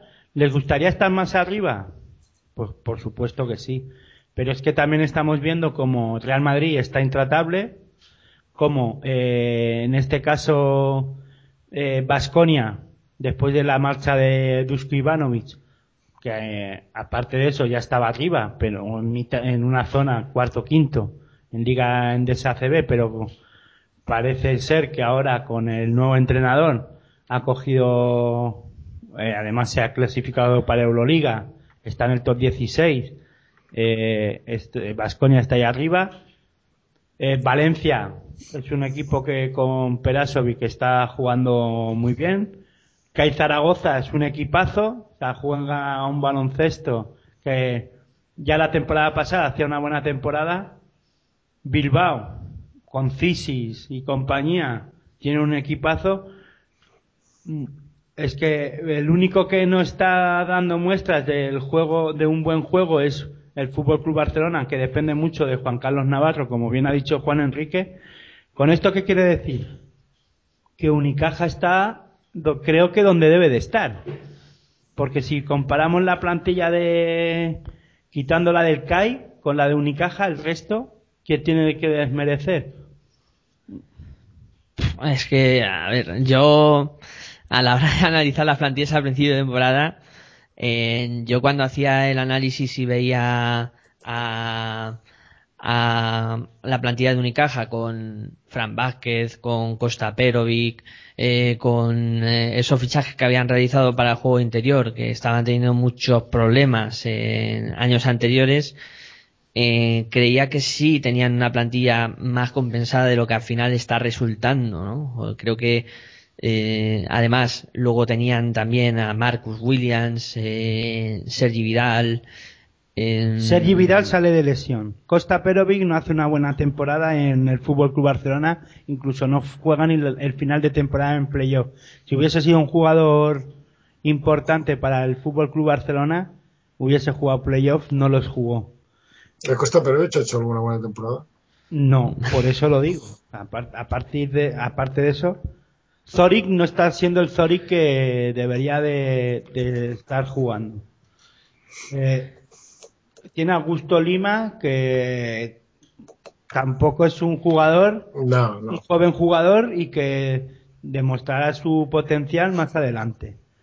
Luego, tiene, a- es que un equipo que es Unicaja, con un jugador como Chemi Urtasun, no, es que otras temporadas Chemi Urtasun no hubiese ni entrado en este en Unicaja. No, no hubiese entrado. Ya te lo digo yo. Y, y Erland Carloway como base tampoco. Yo creo que tampoco. A ver, yo, yo, mi opinión es que a Unicaja le falta un Juan Carlos Navarro. Se me entiende. Eh, Unicaja siempre había tenido, digamos, una columna vertebral con, llámese, Carlos Cabezas, Berniz. A ver, había tenido un alma, un alma de equipo. Y hace años que ese alma la pierde. Y no la recupera. O sea, no la ha recuperado. No nos engañemos, Calloway podría ser eh, jugador referencia, no lo es. Eh, Sergi Vidal eh, acaba de llegar, o sea, y encima se está lesionado, pues más. O sea, necesita alguien que, que, que sin ser el máximo anotador, sin ser, no, no se necesita el jugador referencia, el, el jugador que cuando sale a la pista la gente se pone contenta, el que la gente se fija, y eso Unicaja hace años que lo perdió. Y lo, cuando, estuvo, cuando estuvo arriba Unicaja siempre tenía, llámese Marcos Brown o llámese como quiera llamarse, siempre tenía un jugador que sabías que te iba a revolucionar el partido, que te iba a meter puntos, que te iba a dar un, que iba a electrizar el equipo. Y yo creo que Unicaja, eh, pues, eh, no lo tiene. Y no lo tiene hace años y está hace años en esa situación. Que con Repesa se sabe a lo que juega, es, en eso estoy de acuerdo contigo. Estoy de acuerdo. Ahora que tiene que consolidarlo. Tiene que consolidarlo y precisamente en la primera temporada pues no se hace. O si se hace es teniendo mucha suerte, pero no es, no es, eh, eso se hace a base de trabajo y de tiempo. Sí, yo por eso, yo creo que esta temporada están intentando conciliar una forma de juego, Trepesa hacerse con la, lo que es la Liga Endesa ACB, y yo creo que es más peligroso. Al final de temporada, el Unicaja va a ser un equipo a tener en cuenta, incluso para jugar el playoff, y después la temporada que viene yo creo que es la que ya deberíamos de decir si Unicaja debe estar más arriba o no. A mí no me sorprende que Unicaja no juegue la Copa, y no me sorprendería que no entrara en playoff, pero Pero que no se despiste. Eso sí, claro, no se puede despistar nada. O sea, con- yo creo que con- si consigue cuatro victorias se salvará y después será peligroso. Oh, Qué difícil me lo habéis puesto, ¿eh? me habéis dado muchos argumentos en, en, poco tiempo y no sé cómo defenderlos, la verdad. Eh, yo, ya os digo, a mí me parecía un mucho mejor equipo de lo que está siendo. Mm, A lo mejor es porque Pero, yo- claro, pero yo te he dado, te he dicho, bueno, quitamos a Blues en Moonbus, podemos quitarle, vale. Porque, Pero, si acaso lo quitamos de ahí, pero de los demás, ¿a quién quitas? Porque el Kai ya la temporada pasada ya hizo una buena temporada. Y yo creo que se está confirmando el buen trabajo que, que Curro Segura está haciendo por, y los buenos fichajes que ha hecho. por, por- claro, por Zaragoza. Yo, a ver, mm, es cierto que, que, que Kai está haciendo buena temporada, que Obradoiro sacó la I de Rondón, que De Rondón, De Rondón. díselo a Corbacho y díselo a otros hombres a ver si la temporada que están haciendo la están haciendo de Rondón, porque vamos. bueno, entenderme, entenderme, entenderme. Yo no digo que sea de Rondón porque esté sin, pero que vamos, que no se esperaba que estuviera ahí. Me quería referir a eso. Vale, vale. En Herbalife, eh, es cierto que al principio de temporada sí que dijimos que Herbalife podía dar mucho de sí, ¿no? Pero tanto, o sea, me sorprende mucho el, el nivel que están mostrando. Pero tienes que ver que han conseguido, han ido consiguiendo victorias y eso eh, te vas creciendo. Además, Canarias ha conseguido algo que la temporada no- pasada no tenía, que es volver a ser ese eh, Canarias que en casa era difícil de batir. A partir de ahí ha ido, ha ido creciendo, han ido saliendo las cosas fuera de casa, ya te sumas con cuatro, porque no sé las que habrá conseguido más fuera de casa, pero todo lo que ha conseguido lo ha conseguido en casa y cuatro victorias fuera muy buenas para estar donde estás. Cuando te acompañan ese tipo de cosas, pues mentalmente y psicológicamente eh, te ves arriba y eh, ya es difícil, ya es que hasta además te lo crees. Incluso voy a decir más, el propio Juventud también se lo empezó a creer en ese aspecto en un momento, o sea, ganaba en casa, incluso fuera de casa estaba haciendo buenos partidos. Contra contra Unicaja de Málaga, el Juventud consiguió ganar. O sea que te quiero decir que cuando tú consigues dos, tres victorias fuera de casa que a lo mejor ni las esperas, incluso ganas partidos que dices, ¿cómo puede ser esto? Pues ya te lo vas creyendo. Ya dices, Y- ya. Igual que eh, Blusen Mumbus. Mumbus en Galicia está intratable. Y después fuera de casa ha conseguido varias buenas acciones y buenos partidos que se ven ahí arriba. Y, y es que ahora mismo hay jugadores que están de, de dulce, ¿no? Lewis Kendall está que se sabe. El Corbacho, desde la, desde la línea de tres, yo creo que ahora mismo es uno de los mejores tiradores que tenemos nacionales, eh, junto con Juan Carlos Navarro, que tira una piedra y mete un melón. Y, no, o sea que. Que se lo pregunten a Madrid. Y Alberto Corbacho lo mismo. O sea, yo creo que Corbacho en esta ocasión está haciendo una temporada, ya lo, ya terminó la temporada pasada de Dulce y en esta se está saliendo, ¿no? Y, y eso, y además la, de, de- el año pasado de no descender y ahora verse ahí arriba es que es- la ilusión no, se, no hay quien se la quite y contra eso no hay nada, ¿no? Y después, yo no estoy de acuerdo en que estudiantes, como ha dicho Miguel Ángel, en que está ahí. Yo sí que creo que estudiantes sí está de rondón, ¿ves? Ahí sí que, si no es por dos jugadores que están sustentando al equipo, que son, en este caso, Car Inglis y Germán Gabriel, eh, hay jugadores que han bajado mucho su nivel. Sí, yo, a ver, eh, por un lado, eh, sí hay que comentar que estudiantes, eh, es cierto que mm, ya en las últimas jornadas, porque la liga empezó muy bien para, para estudiantes, jugaba de otra manera, eh, pero sí es cierto que las últimas jornadas se han acostumbrado a tener siempre pues dos jugadores que le sacan las castañas del fuego, ¿no? Y son Car Inglis y, y Germán Gabriel. Eh, ¿Qué pasa cuando estos dos eh, no funcionan o están eh, por debajo del nivel esperado? Pues que el equipo sufre mucho. Sufre mucho para anotar. Eh, Jason Granger está lejos de su mejor nivel. El año pasado jugaba mucho mejor. Este año le veo algo apático, como sin, chicha, sin, sin chispa, sin ritmo, o sea, no, no le veo, no veo un Jason Granger explosivo como el año pasado. Y luego pues hay los actores secundarios que no terminan de aparecer. Eh, Josh Fisher, que tenía que ser un hombre más importante en la cancha por su experiencia, no está haciendo gran cosa. Lo mismo digo de Lamont Barnes, eh, que está muy de- por debajo del nivel que, que se espera de un jugador de, de su categoría, aunque esté algo metido en años, eh, pero siempre se espera que, que haga mejores actuaciones. Y lo demás, pues es un poco ya empezar con las dudas, ¿no? Cal Curry que te sale un partido bueno y, y tres malos, eh, Danny Clark que no termina de entrar, los chavales que no rascan bola, eh, y meto en los chavales también a, a Jaime Fernández que no termina de jugar mucho, no sé. Estudiantes es un compendio de, de,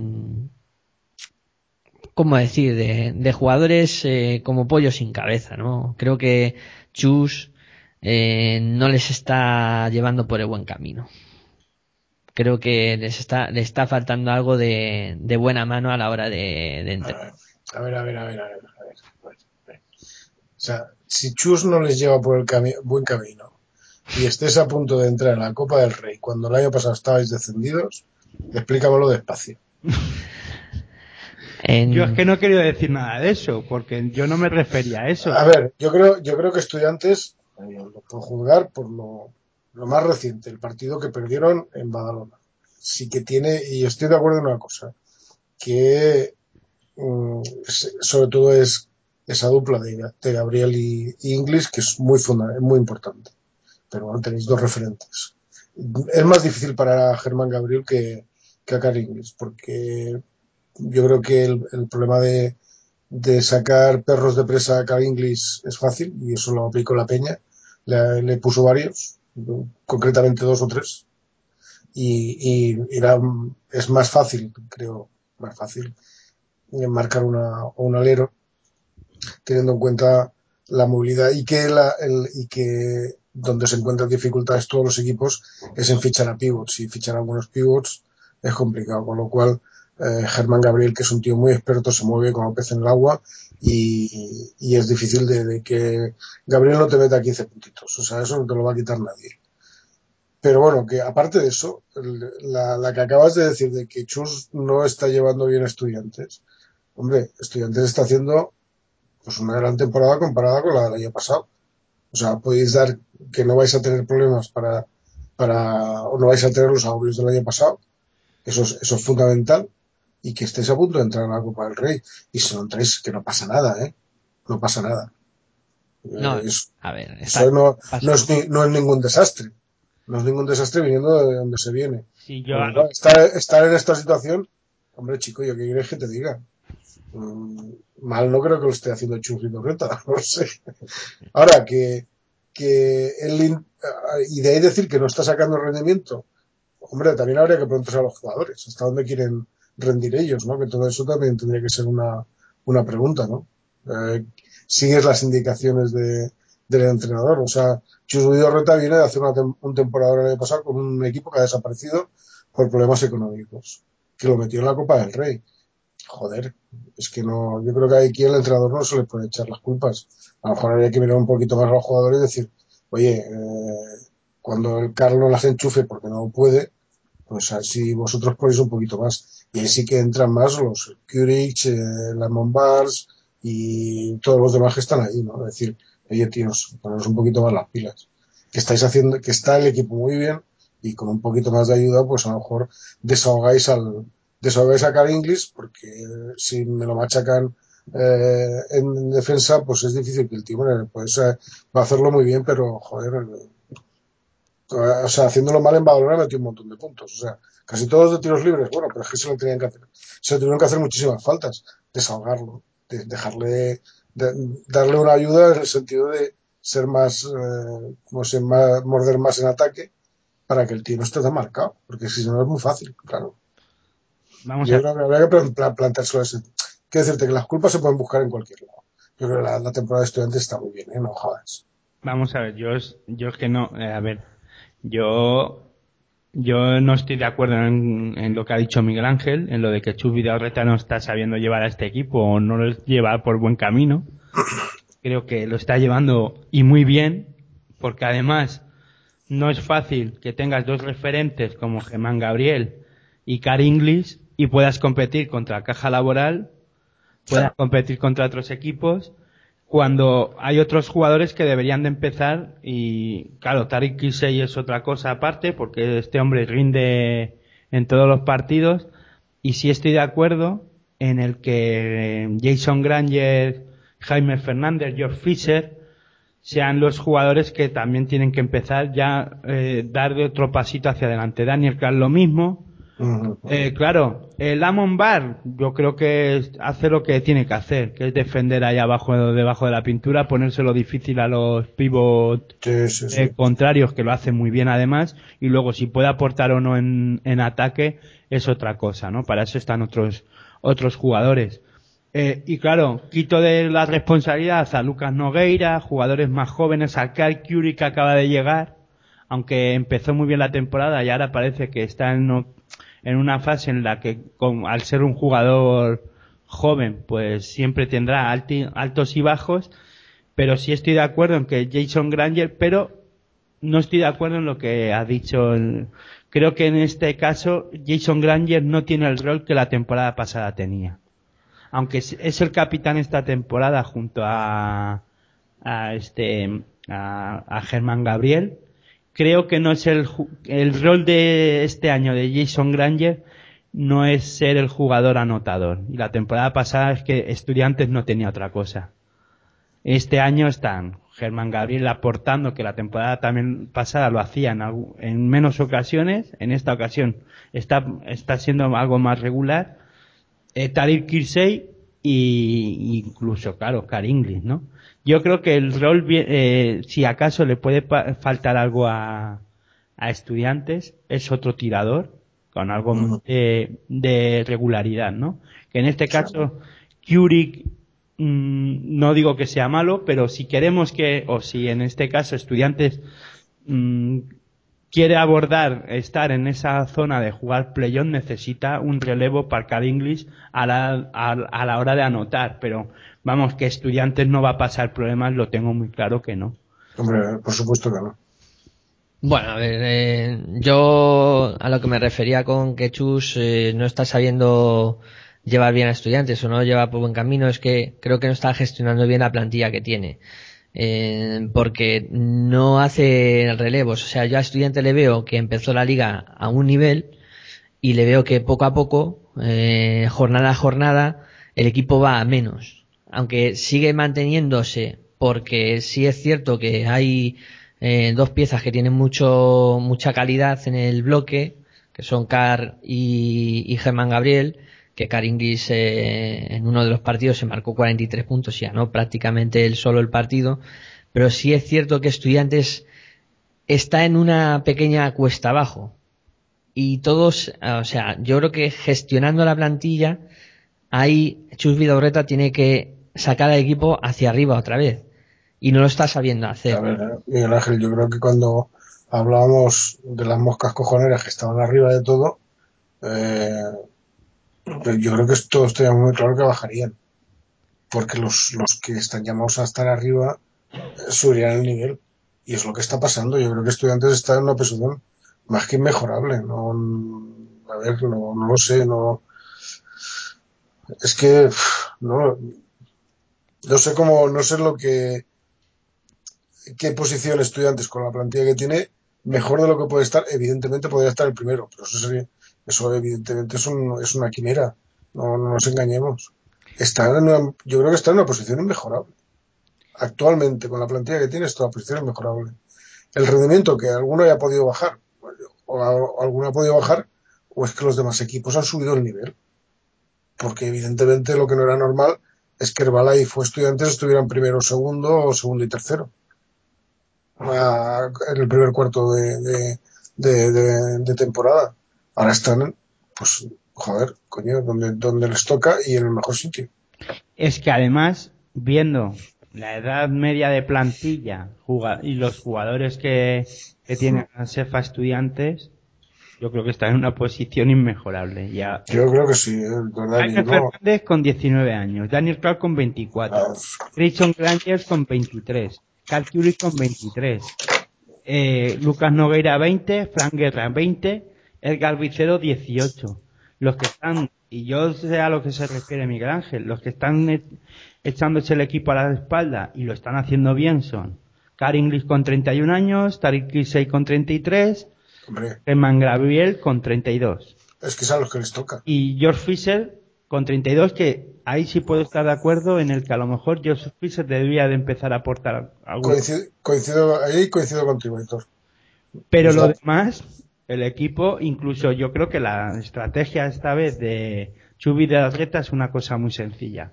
Dejemos que los jugadores veteranos saquen las castañas del fuego compitan ganen los partidos y ya habrá tiempo de que los jóvenes hagan su trabajo en el momento. E incluso estoy de acuerdo con Miguel Ángel puede ser que ahora en esta segunda vuelta consigan ganar en Canarias que tienen que jugar contra el CB Canarias.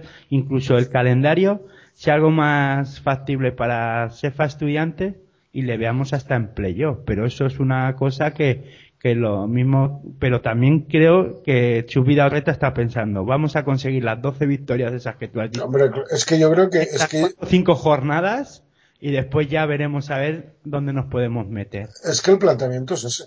Por ahí sí, que- por ahí sí. Hombre, claro, claro, es que, a ver, es- mm, Si uno quiere problemas en ese aspecto. Miguel, Miguel Ángel, hace seis meses estabas hablando de todo lo contrario. Estaba un, un estudiante descendido y todo- toda esa historia. Ahora estás hablando de un estudiante que se te puede meter en la Copa del Rey. Bueno, el objetivo de estudiantes, no nos engañemos, es mantener la categoría. Todo lo que, todo lo que venga de más está muy bienvenido sea. Y es Sobre todo, eso, primer objetivo, mantener la categoría. Digo y, no pasar, y no pasar agobios. Estudiantes no está en la copa por de, por por momentos, por eh, por eh, por detalles de partidos como en Bilbao, Claro, claro. en el partido contra Caja Laboral en esta jornada pasada. mm, ha Manresa, que te Ma- meten 20, 18 triples que fueron. Bueno, pero bueno, eso son, pero bueno, Manresa está ahí y, y lo podía hacer, ¿no? Pero pequeños detalles de partidos que estudiantes jugó- en la temporada pasada nos llevaríamos las manos a la cabeza si, si estudiantes estaría a un punto de Bilbao. Y en esta temporada ha competido y ha casi gana a Bilbao y ha hecho buen partido contra equipos fuertes. O sea, Valencia lo tuvo ahí también. O sea, te quiero decir que son momentos en el que estudiantes yo creo que lo está haciendo bastante bien, ¿no? Bueno, Eh, Está el 8-8 en la jornada 16. Está muy bien, ¿eh? venga, me rindo, chicos. A ver, hemos conseguido otro. otro. Venga, por otra. Eh, bueno, eh, esto no quedará así, ¿eh? bueno, los que están arriba, que ya hemos hablado un poco de esta zona media, y lo que está arriba, pues tenemos un líder súper sólido, con 15 victorias, solo una derrota, un caja laboral Vascoña que ya argumentaba Hitor que tras la marcha de Dusko parece que el equipo ha espabilado, eh, luego, yo creo que los dos grandes animadores de esta liga que están siendo Valencia y Herbalife, y luego pues eh, uno que se esperaba y uno que se ha metido. Bilbao que se le esperaba que estuviera en esa situación y Kai que decía Hitor que, y es cierto que el año pasado ya estaba jugando muy bien y este año viene a confirmar algo que, que se estaba viendo ¿no? y, se- y se- y estaba poniendo sobre la mesa que firme candidato pues eh, incluso a llegar a disputar los playoffs en, en el futuro.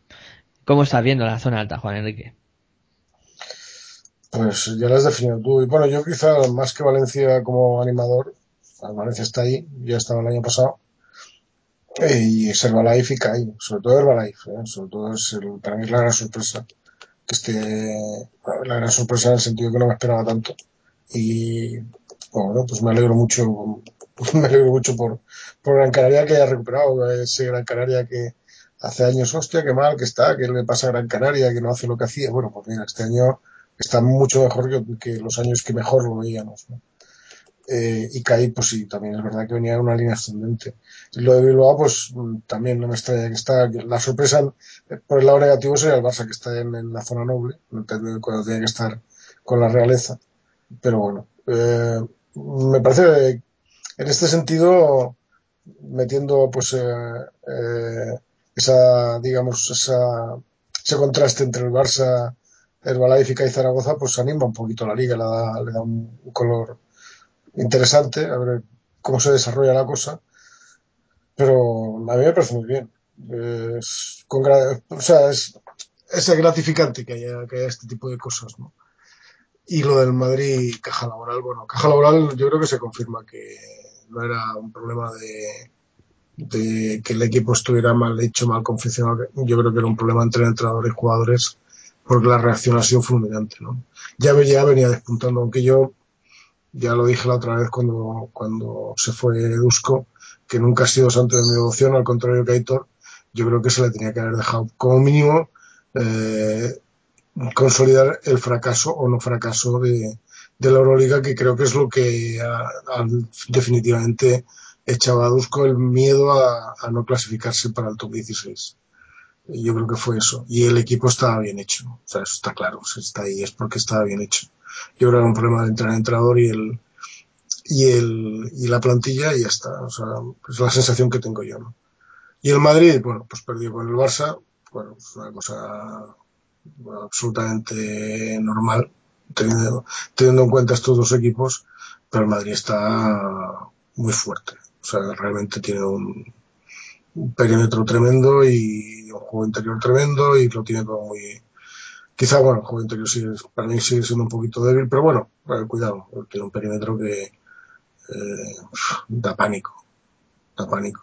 Y juega, y Madrid está jugando, según qué partidos está jugando a medio gas, aprieta cuando tiene que apretar y, y ganar los partidos, exceptuando partidos con rivales de mucha entidad que sí que tendrá que esforzarse un poquito más.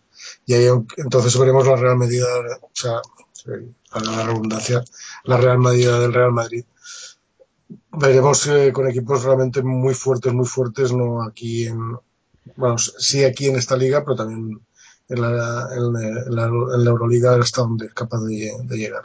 Pero yo lo veo muy fuerte y ese 15-1, pues en la liga esta lo dice todo. Bueno, y Aitor, ¿cómo, cómo ves eh, esta zona alta de la liga? Bueno, yo voy a empezar hablando del Madrid. Mira, voy- eh, para quitármelo ya del medio, ¿no? Primero, el Madrid está fuerte, la verdad es que ha empezado mm, bastante fuerte, pero yo no estoy de acuerdo con Juan Enrique. Yo no puedo estar de acuerdo nunca con Juan Enrique. Y, No, hace, hace un momento estabas de acuerdo conmigo para cargarte a Miguel Ángel. O sea, no, sea- no seas hipócrita. No, pero no puedo estar de acuerdo nunca contigo en el que un equipo como cualquier equipo, ya no voy a personalizar en el Real Madrid, juegue a medio gas. No, hay que decir que juega a medio gas. Es pero que, sí. ¿Cómo se desenchufa un jugador? No, yo creo que... eh, No, no, no, no. Quiero decirte que, que son equipos igual que el Barça cuando ha estado dominante o como, como cuando ha estado dominante. Con según qué equipos, mm, digamos, no apretaba lo, lo, lo suficiente para distanciarse, hacía esas gomas que hacía. ¿Sabías que en un momento, y eso lo hemos visto durante muchas temporadas, que hay un momento que te pega un estacazo y se va de muchos. Y, digamos que ni corre, ni se esfuerza, ni tal. Si se te acerca el equipo, vuelve a pegar otro estacazo porque tiene, tiene digamos, eh, elementos para poderlo hacer. O sea, pega, juega esas rachas fulminantes que, que, que equipos, digamos, más débiles. Es cu- cuando digo que juegan a medio gas, si jugaran al 100% todos los partidos, hostias, es que terminarían como un cascajo a mitad de temporada. No pueden jugar a ese, a ese nivel. Bueno, yo Pueden te... permitirse, pueden permitirse esos, esos lujos, igual que otros equipos pueden permitirse el lujo de decir, bueno, aquí vamos a perder, a ver lo que sale, ¿no? Pues, Bueno. eh, Permíteme una cosa, ¿vale? Y así vamos a llegar a un acuerdo. Te voy a dejar y te voy a comprar tu argumento dependiendo de estas tres jornadas que van a venir ahora, ¿vale? La 17, la 18 y la 19. no, no podría ser de otra manera, las tres siguientes. No, no, si el Madrid A ver cómo juegan estas tres. Mira, son, os voy a decir, rivales Canarias, el Herbalife Canaria en casa. Unicaja en campo de Unicaja y Valladolid en campo del Madrid. Vale. Si el Madrid consigue dos victorias ahí, te puedo comprar eh, tu argumento de que se deja ir en unos partidos y en otros no. Te aprovecharás de que tengo mala memoria. No, no, no. Aquí estoy yo para apuntarlo. ¿eh? Apúntalo, apúntalo, déjalo ahí escrito. En las próximas tres jornadas, el Madrid. Tiene eh, que conseguir dos de las tres. Si consigue las tres, pues jugará, fíjate. a un- Si, si consigue las tres, me haces la bola. Vale. Muy bien. Y si no consigue ninguna de las tres, te la hago yo a ti. Hombre, claro. Y yo te digo a ti que contra el Balais Canarias no va a ganar y contra Unicaja tampoco. Fíjate. venga. Aquí se tira a la piscina. Ah, pero vamos, sin pensárselo. Y después de los demás equipos, caja laboral, estoy total, fíjate, ¿ves? Pues vamos a estar totalamente de acuerdo en una cosa. ¿No ves cómo sí Que los- de acuerdo? Que los jugadores de, ca- de caja laboral echaron a Duski Vanovic y menos mal que, eh, que De Geta dijo voy a quitármelo y vamos a entrar en el top 16, porque si no... Pero me parece, pa- para mí, la profesionalidad de ciertos jugadores dentro de caja laboral ha quedado, ha quedado en entredicho. Y nada más. A mí caja laboral siempre me ha gustado, siempre me gustará, pero muchos de los jugadores que están ahora mismo, y voy a salvar simplemente a San Emeterio y a Nochoni, y el resto para mí ha quedado en entredicho. Eh, más uno. Esto es lo que la gente pone en los foros, siempre, más uno. Es que me sumo, vamos. Y después, eh, creo que Valencia Basket está haciendo una temporada buena y no voy a decir más sobre los equipos que están ahí arriba. Quedan un par de meses para las fallas. No, pero yo creo que con Perasovic la superan fácilmente. ¿eh? Sí, yo creo que también. O sea, además, mm, el tipo de baloncesto que está aplicando Valencia es un, incluso es que está apostando por un baloncesto rápido, dinámico y en ataque. O sea, fijaros el parcial, el resultado de 113 a 111 contra Bilbao Basket, ¿no? No, pero es que yo creo que además el concepto del baloncesto que mamó Perasovic en la yugoplástica por 84, o como se llamara aquello, eh, era ese. O sea, es que no era, no era otro tipo de baloncesto. No, no, pero es que además lo está aplicando. Le está Es que por eso te digo que es el que ha mamado él eh, como jugador y, y está, a mí me parece que si encima pues le dan suerte, eh, antes llamado dinero, para fichar y el tío poder fichar gente que se adapta a su tipo de juego y tal, pues y a poderlo aplicar, y que es un regalo para los ojos de, de- del que vaya a ver a jugar a Valencia. O sea, yo creo que es eh, baloncesto divertido, en el sentido de que no quiero llamar espectáculo, que si no ahí todos se me tiran al cuello, pero, pero creo que es, es el baloncesto que nos gusta ver a todos, ¿no? O sea, de baloncesto a, can- a calzón quitado, que se dice, ¿no? Vamos a meter puntos y el que más puntos meta, pues evidentemente hay que defender también, ¿no? Pero, pero vamos a, vamos a que la gente se lo pase bien, ¿no? Coño. Bueno, yo no digo nada. Sí. Bueno, hay gente que no le gusta ese baloncesto. y no he dicho espectáculo, ¿eh? Pues, este, pues lo he sabido eh, disimular muy bien. Mm. Y Aitor, algo más de, de los que están por arriba, Herbalife, eh, Kai. No, yo creo que ya lo he dicho, ¿no? Eh, mm, Kai Zaragoza eh, viene de una buena, de un buen trabajo con Curro Segura ya varias temporadas, se va refrendando temporada tras temporada y además han acertado esta temporada con algunos fichajes, importantes fichajes para eh, tener una buena, estar en una buena posición. Uno de ellos me duele mucho. Sí, claro, ya, me imagino. Y, y luego eh, el Balais Canarias, Gran Canaria, eh, es un premio a, la, al a mantener un proyecto. Y eso creo que muchos equipos se deberían de, de fijar, ¿no? En que es más, vale eh, fijarse un, un proyecto, tener un entrenador que sabe lo que quiere y, y aunque vengan mal dadas en algunas ocasiones, como la temporada pasada, el Balay Gran Canaria, pero al final eh, todo también se basa en una confianza, en un plan de trabajo y en, en algunos momentos también en acertar o no en algunos fichajes. Pero eh, todo también se basa en tener un, un concepto de juego y también una, ciertos jugadores que le den una base, ¿no? Y yo creo que Gran Canaria chapo por ello, por el Balay Gran Canaria en este caso, por, por confiar en el proyecto, ¿no? Sí, la verdad es que lo han hecho muy bien, no se pusieron nerviosos. El año pasado, a pesar de que lo pasaron mal, eh, confiaron en, Pedro Martínez. Este año creo que les está devolviendo con creces esa confianza.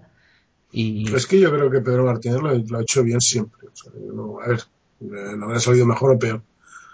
Eh, yo creo que cuando Pedro pasó por, por precisamente por Vasconia, ¿no? Y que lo echaron, yo no, no llegué a entender muy bien aquel, aquel despido. No entendía muy bien por qué lo estaba haciendo. O sea, por qué, por qué lo echaban. Yo creo que es un gran entrenador.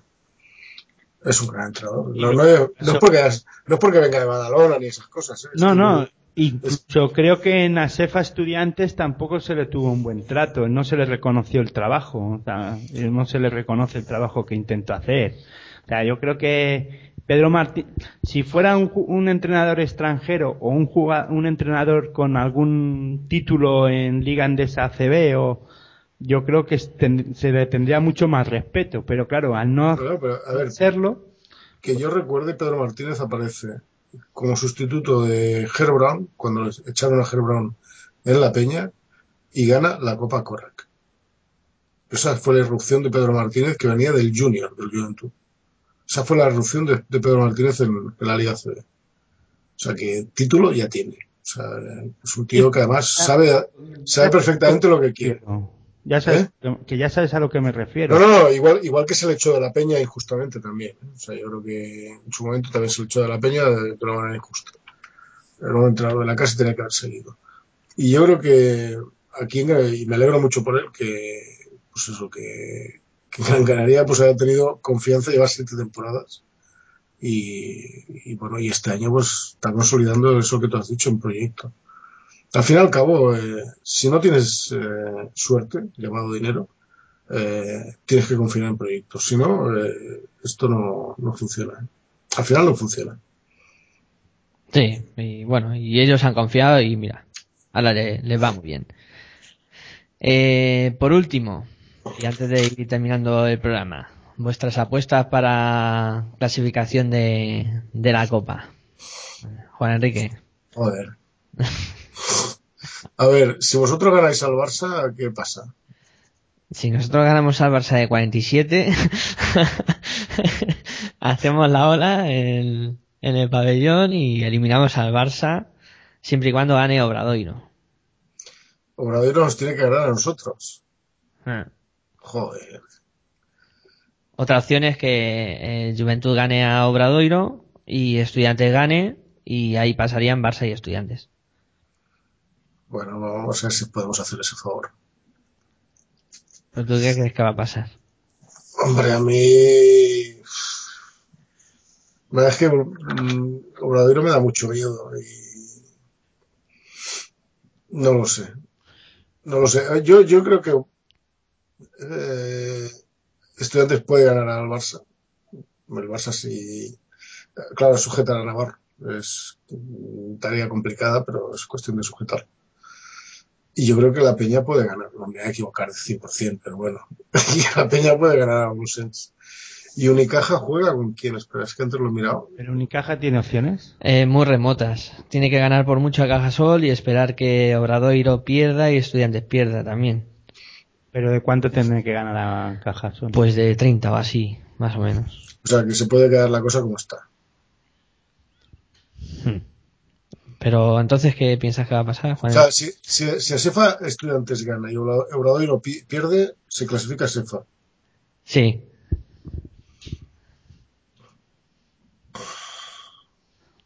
O sea, el Barça está clasificado. Prácticamente. Joder. Es que me gustaría, a ver, no por la... Es que ahora me salgo mañana a la calle y me van a matar. sin.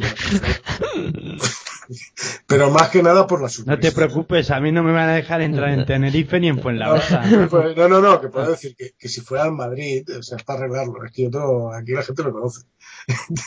a ver, si fuera al Madrid que estuviera en el mismo sitio diría lo mismo, ¿eh? O sea, o si fuera caja laboral, o sea, por decirlo grandes, ¿no? Me haría gracia que uno de los grandes se quedara fuera, sobre todo el Barcelona Madrid, que sería una cosa como mínimo simpática. Para los que no vamos a estar, ¿no? Para los que, para los que pueden estar, pues mejor, ¿no? Pero me haría gracia. Ahora, claro, esta complicación, pues no sé. Eh, me da, me da que pues, se va a quedar la cosa como está. O sea, Barça y Obradoiro. Sí, sí, sí. Entonces, Pues yo, mal que me pese y mal que por la, porque mis colores son azules y soy de estudiantes y tengo muchos amigos que son de, de estudiantes, pero la cosa se va a quedar igual, pero va a ganar la Peña al Blusen Mumbus y, es- y el Barça le va a ganar a Sefa Estudiante. bueno. eh, Y, y Unicaja le ganará a Cajasol y todos contentos. Eso para estrechar la parte de abajo, ¿no? Bueno, pues yo, yo creo que, que Estudiantes va a perder con el Barça. Y creo que, que la Peña también va a ganar a Obradoiro. Y, Y la Copa se queda igual. y la copa se queda como está. La copa se queda como está. Barça y, y Obradoiro. No creo, no creo que cambie, vamos. Bueno, chicos, vamos a ir poniendo el punto y final al, al programa de hoy. Juan Enrique, como siempre, un placer tenerte por aquí. El placer ha sido mío, ya sabéis que simplemente tendré a vuestra disposición. Muy bien, la semana que viene hablaremos más de baloncesto. Aitor, lo mismo digo, un placer tenerte por aquí hablando de básquet y pasando un rato divertido. Pues ya era hora que pudiéramos juntarnos otra vez los tres a- para hablar de baloncesto. Comenzamos nuevo año y nada, muy buen baloncesto para todos. Pues eh, nada más, yo también me despido de todos vosotros, esperando que hayáis disfrutado de, este, de estos momentos de baloncesto. Os emplazamos para la semana que viene. Muy buenas y hasta luego. But I ain't finished strong. Another night, the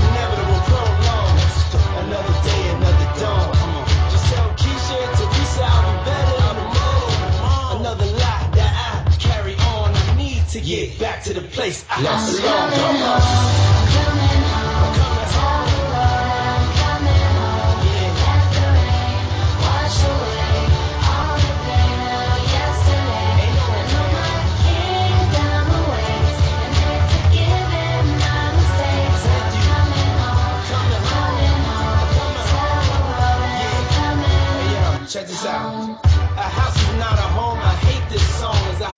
Amplify your career through training and development solutions specifically designed for federal government professionals. From courses to help you attain or retain certification, to individualized coaching services, to programs that hone your leadership skills and business acumen, Management Concepts optimizes your professional development. Online, in person, individually, or groups. It's training that's measurably better. Learn more at managementconcepts.com. That's managementconcepts.com.